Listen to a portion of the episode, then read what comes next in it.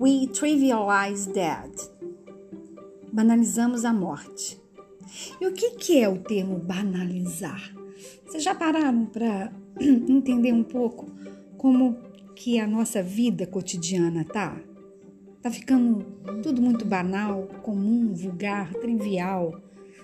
Assuntos importantes estão perdendo relevância. Vocês sabiam que o excesso de elogios banaliza? Banaliza a vida, banaliza até o seu texto.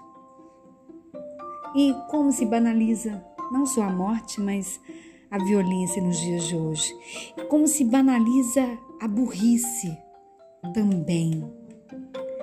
Poxa, mas se banalizamos a morte é porque achamos que existe o verbo imortalizar?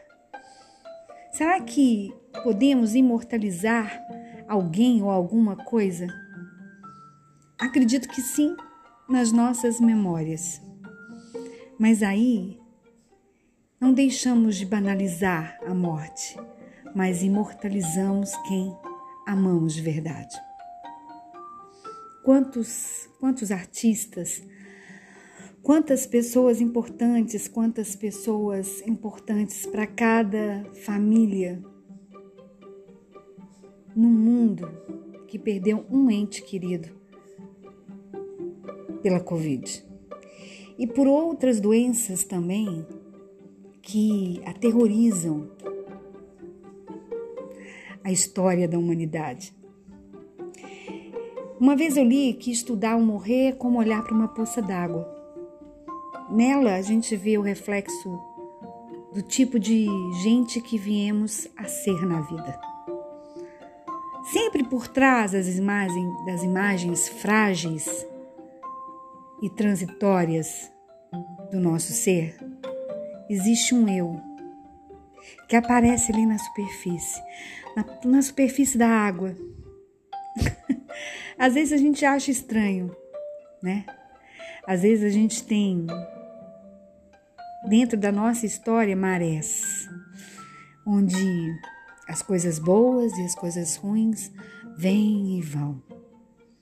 E existe também as ressacas culturais que aparecem na nossa vida, fluem e depois desaparecem assim rapidamente. São essas forças que eu aprendi na vida que a gente chama de identidade. São essas ondulações, tangentes que criam a nossa a nossa vida e o que a gente espera da nossa morte. Mas banalizar a morte do outro, não ligar, tornar comum, uma mãe que pede uma filha numa bala perdida, um filho que morre assassinado, assassinado no meio de uma guerra sem fim do tráfico de drogas. E todos nós sentimos, junto com aqueles familiares, uma grande ausência. É como se a gente chamasse de morte voluntária. Eu li uma vez um livro que a gente realiza sempre um voo na vida. Às vezes esse voo ele vai longe, longe, longe, longe.